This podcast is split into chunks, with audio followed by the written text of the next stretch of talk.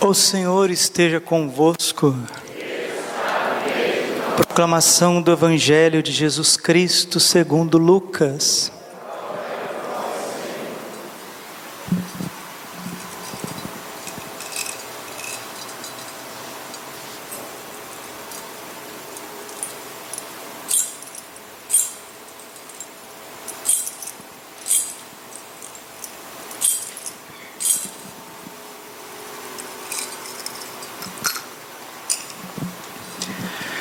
Aconteceu que naqueles dias César Augusto publicou um decreto ordenando o recenseamento de toda a terra.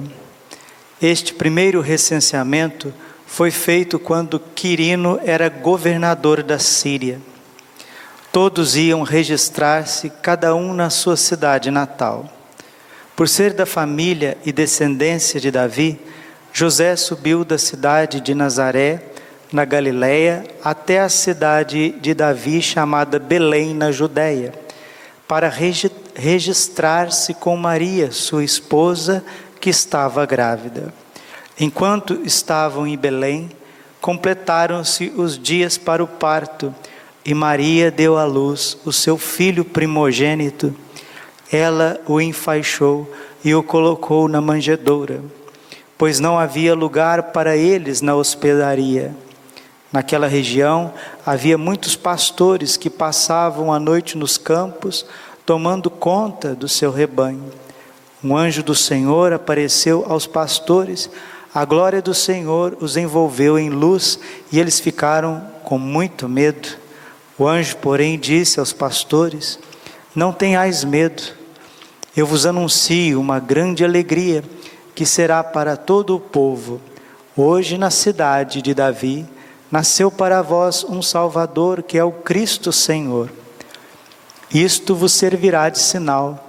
Encontrareis um recém-nascido envolvido em faixas e deitado numa manjedoura. E de repente, juntou-se ao anjo uma multidão da corte celeste. Cantavam louvores a Deus, dizendo: Glória a Deus no mais alto dos céus e a paz na terra aos homens por ele amados. Palavra da salvação. Ave Maria.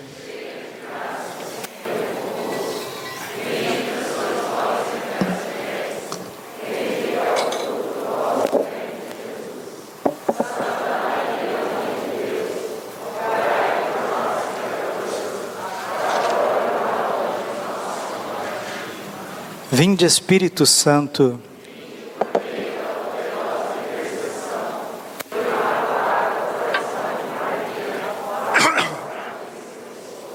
Vamos sentar. Jesus, manso e humilde de coração.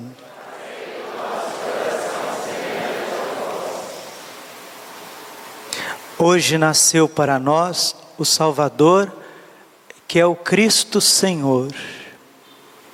Quando celebramos o Natal, nós estamos celebrando a festa magna do cristianismo, porque a religião cristã é a encarnação do Verbo.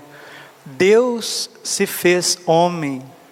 Santo Irineu de Leão, ele no seu famoso Adversos Hereses contra os hereges, ele nos diz justamente isso: que Deus se fez homem para que o homem pudesse se acostumar com Deus, para que Deus nos divinize.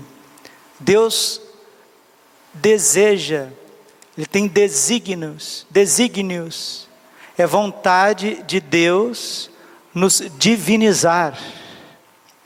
Então, meus irmãos, quando nós celebramos o Natal, nós não estamos celebrando um acontecimento histórico, onde que de forma romântica, poética, nós vamos recordando uma ação do passado e vamos nos deixando levar por uma certa fraternidade que é benéfica, sim, Nós vamos tendo desejos de esperança, de melhorar a nossa, vi a nossa vida em tantos aspectos.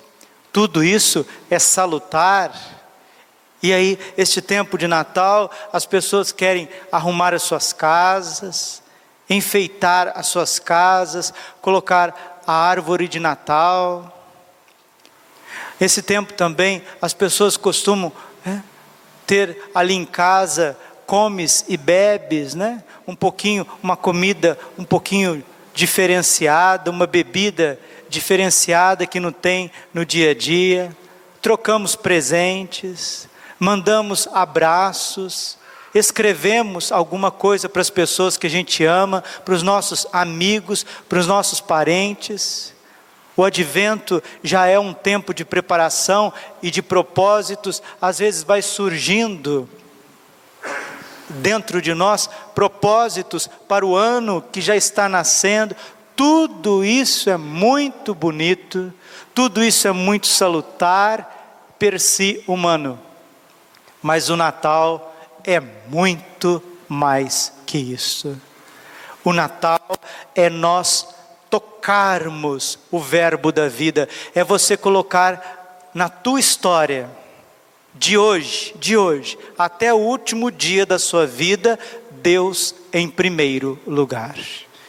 Não é difícil, não é difícil, queridos, não é difícil de, numa grande assembleia como a nossa, num grande clero como o do Brasil, não é difícil encontrarmos padres, às vezes até bispos, e irmãos e irmãos leigos e leigas católicos, todos amados, todos amados, mas que não têm como projeto de vida amar a Deus acima de todas as coisas.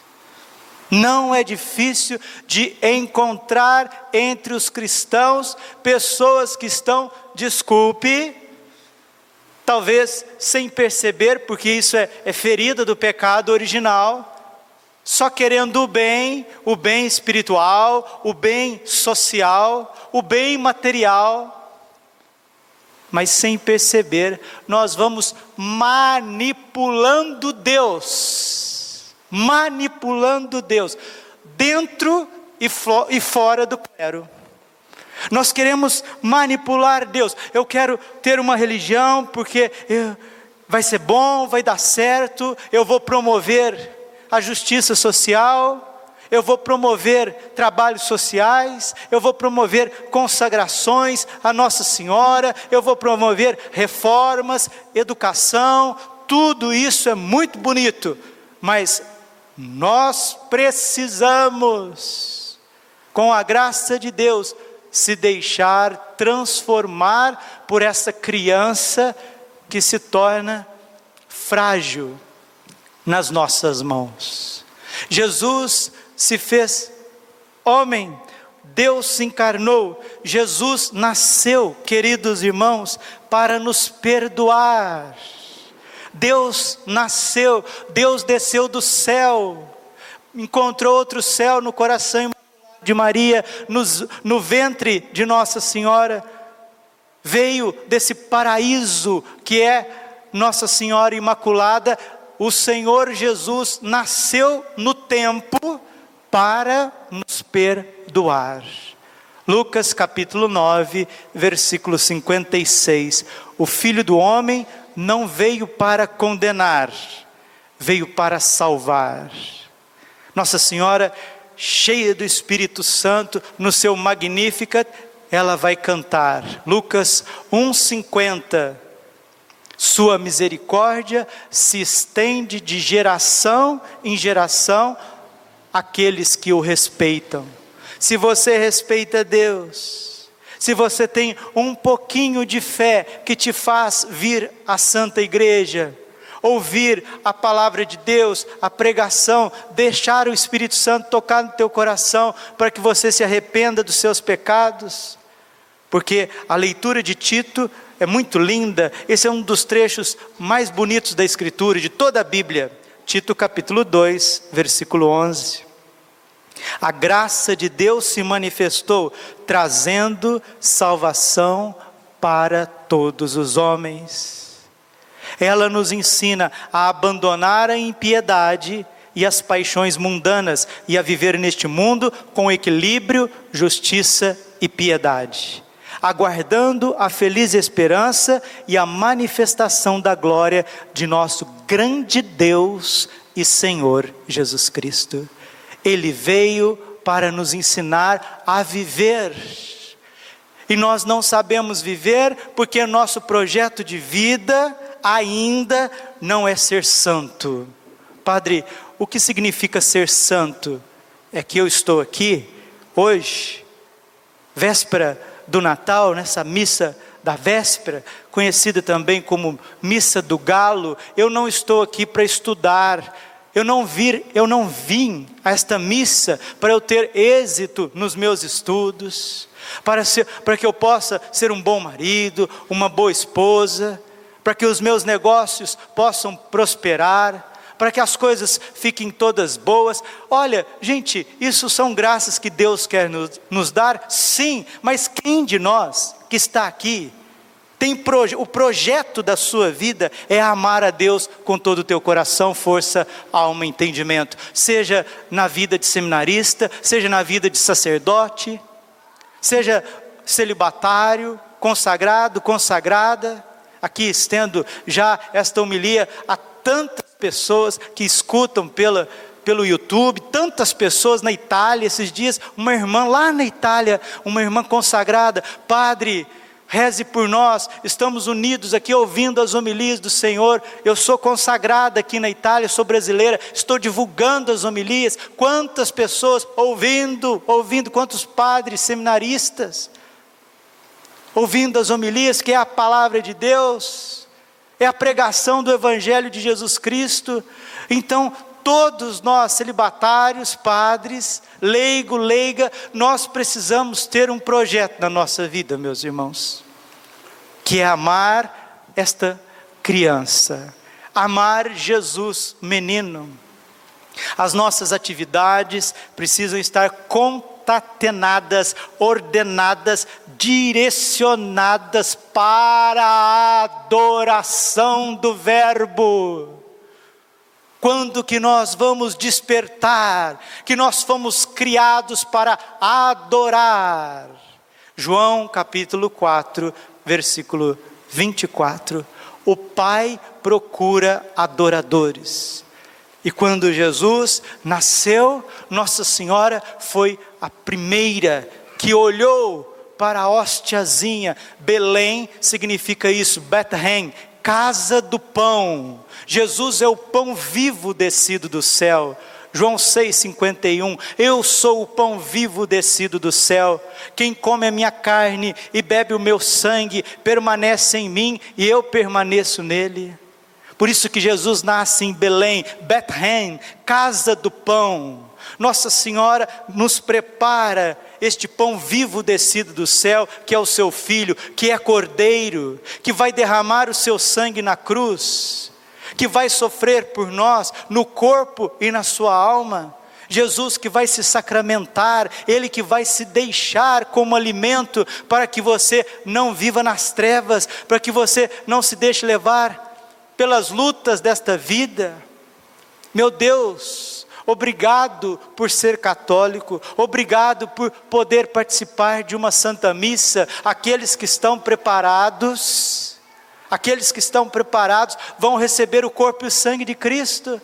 Mas quanta gente por fraqueza, quanta gente por carência não se ordenou ainda, não decidiu viver para o menino Jesus. Quanta gente que ainda não descobriu o amor de Jesus eucarístico, o Verbo que se fez carne, Deus que se fez criança, ele também se fez Eucaristia e morreu pregado no lenho da cruz, porque o Senhor quer nos ensinar muito com o seu mistério pascal, com a sua entrega.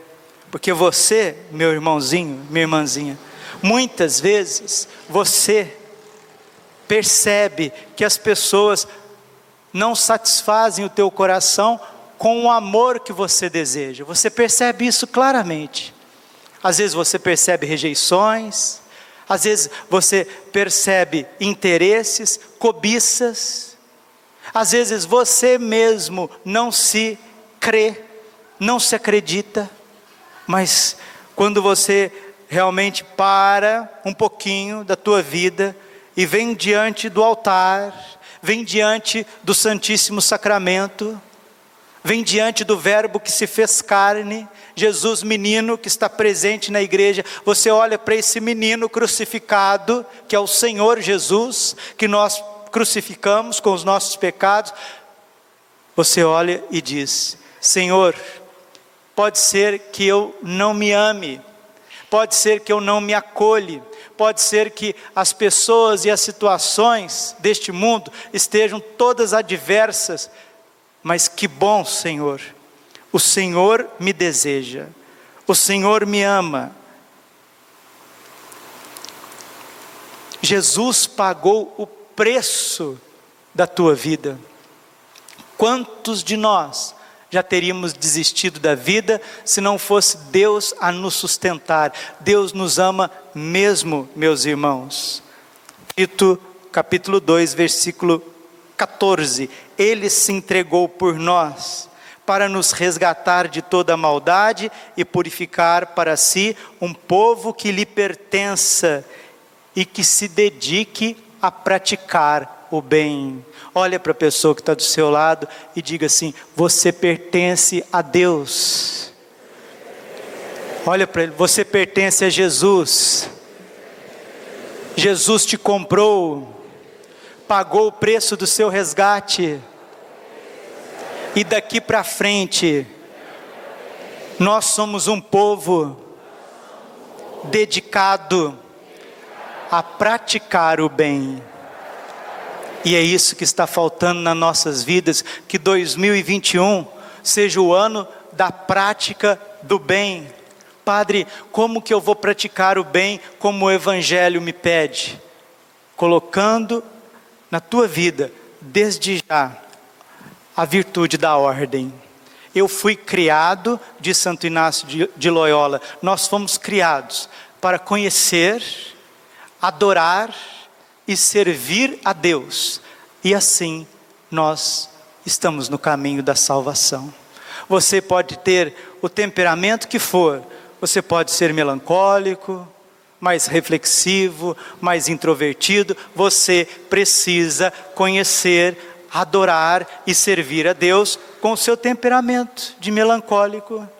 Se você é colérico, tem muita energia, tem muita decisão, força de vontade, você tem que aproveitar essa energia que Deus te deu e colocá-la no caminho do Senhor, como São Paulo. São Paulo era um, um colérico cheio do Espírito Santo que ordenou a vida dele para o Verbo, para, para essa criança na manjedoura.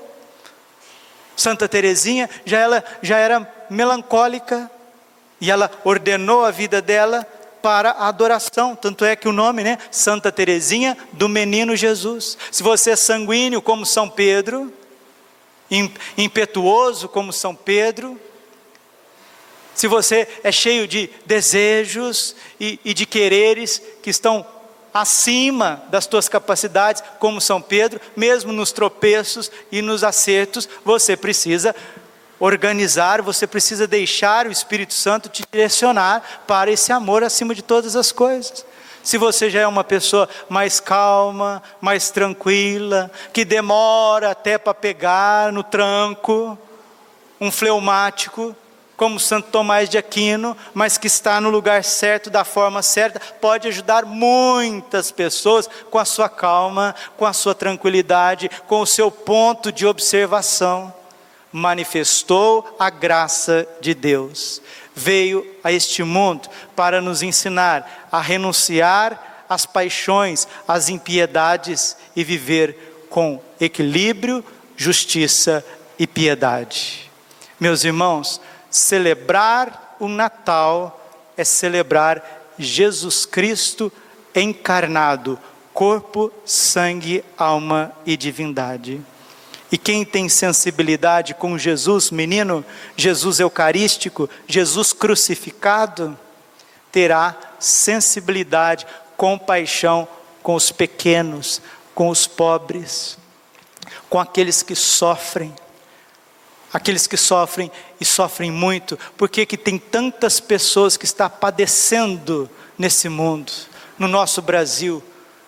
O que eu mais fico olhando na vida das pessoas é como que as pessoas elas padecem muito, muito sofrimento, muitas provas, uma dor tremenda do coração, uma angústia que vai carcomendo os nossos irmãos, e isso se dá, sabe por quê? E termino.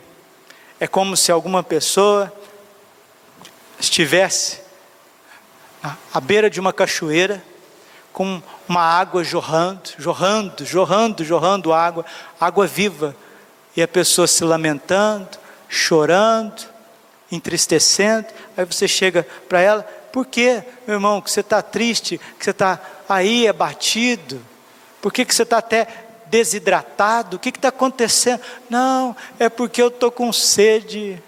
Você está com sede, você precisa de água, H2O, você precisa de, de sais minerais para que você tenha vida, para que você recobre as tuas forças, as tuas energias. É, eu estou num deserto, estou caminhando e, e eu estou triste, tudo dá errado para mim, sabe por quê? Porque eu não tenho água, eu precisava de água para ser feliz, para continuar a minha, a minha, minha caminhada, a minha estrada. Ah, o senhor precisava de água? A senhora precisava de água? Sim, precisava. Olha, não sei se o senhor percebeu, a senhora percebeu, tem uma cachoeira de água viva aqui do seu lado. Nós estamos assim. Muitos católicos estão assim. O mundo nem se fala, manifestou a graça de Deus, o Verbo se fez carne, Deus nasceu, Ele está no nosso meio, Ele está na igreja, no sacrário, Ele está no colo de Nossa Senhora de São José, Ele está no sacramento da confissão, Ele está presente na palavra que é a Sagrada Escritura, Ele está presente nos sacramentos, na meditação, na pregação da palavra, Ele está presente no pobre, naquele que sofre, no doente, no sofredor, nas pessoas de idade a graça nos envolve e nós estamos choramingando, mendigando amor daqui e dali, perturbados sem saber aonde recorrer. João capítulo 7, versículo 37. Todo aquele que tem sede, venha a mim e beba, e do seu interior manarão rios de água viva. Nossa Senhora foi a primeira que bebeu da graça do seu filho. Por isso ela é caricatomene, ela é cheia de graça. São José, com o contato com o Verbo, São José sempre segurando o menino Jesus no coração, o menino Jesus reclinando a sua cabecinha no, no coração de São José, o transforma no maior santo que existe, onde os grandes doutores da igreja chamam São José de a sombra de Deus Pai, porque ele embalou o verbo da vida. E todos aqueles que têm contato com Jesus, que tocam em Jesus, como a hemorroísa que tocou na orla do manto de nosso Senhor. Marcos capítulo 5, versículo 30. Ela, só de tocar na roupa de Jesus, ela ficou curada. Nós vamos comungar, nós não vamos tocar na roupa de Jesus, nós não vamos tocar nos paninhos que envolveu o menino Jesus, não, nós vamos receber o Verbo, nós vamos comungar a sua carne, o seu sangue, os seus ossos, as suas entranhas, o Cristo totus, e é Ele que nos dá a vida, quem come a minha carne e bebe o meu sangue, viverá por mim. E por que, meus irmãos? Porque que não se manifesta nas nossas vidas, nas nossas famílias, os dons do Espírito Santo? Por que, que a santidade está obstruída?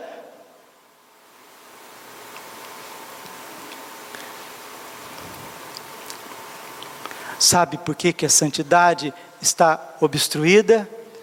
porque ainda não decidimos viver para esta criança. Nós, padres, muitos, muitos de nós ainda não decidimos colocar o menino Jesus, centralizá-lo no nosso ministério, na nossa vida. Muitas famílias não centralizou, não entronizou esse menino singelo, simples, pobre, por isso que padece o desamor. Muitos jovens, escravos das paixões, das torpezas, de desvarios na sua afetividade e sexualidade, porque não colocou o menino Jesus no centro.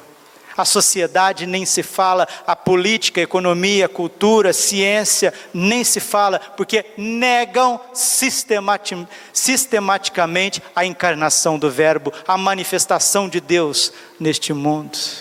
Mas Nossa Senhora, como ela nos deu Jesus a primeira vez, ela vai nos dar também a segunda vez.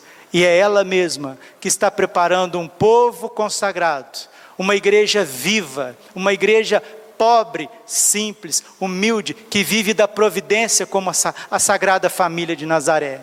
Se você perdeu tudo nesse ano, se você perdeu o seu emprego, se você perdeu entes queridos, se você perdeu a oportunidade de trabalhar, um serviço, se você perdeu o ano na faculdade, não importa o que você perdeu nesse ano, se você está com Cristo, na pobreza de Belém, na penumbra de Belém, você é o mais rico de todos os homens, a mais rica de todas as mulheres. Porque nos diz o livro da sabedoria: com ele me vieram todos os bens. Vamos repetir? Mais uma vez. Para ficar no coração. E se a gente terminar esta Santa Missa e voltar para nossa casa em paz, Lucas 2,14, glória a Deus no mais alto dos céus e paz na terra aos homens por Ele amados. Se você chegar lá na tua casa, quietinho, simplesinho, tomar ali um golinho de suco, comer um, um pãozinho, um pedacinho de carne, se não tem carne, uma frutinha, se não tem frutinha, um pedacinho de pão velho que seja, mas com o coração em paz. Aquela solidão que chega a dar pânico, chega a dar ansiedade em tantas pessoas, não permeia um coração está em comunhão com Jesus. Um coração que experimentou o Natal. Natal, meus irmãos, é o triunfo do amor, da luz nas trevas dos fracassos humanos. Não celebra Natal católico, Natal bíblico. Não celebra quem não sofre quem não é humilhado, quem não é rejeitado, quem não passa por dissabores, não celebra Natal. O Natal hipócrita do mundo é um Natal onde está tudo certo, está tudo bonito, está tudo sadio, está tudo rico, está tudo certo, está tudo organizado e projetado para os meus bens, isso não é Natal da Bíblia, isso não é Natal, isso é hipocrisia humana, porque tudo nesse mundo fenece.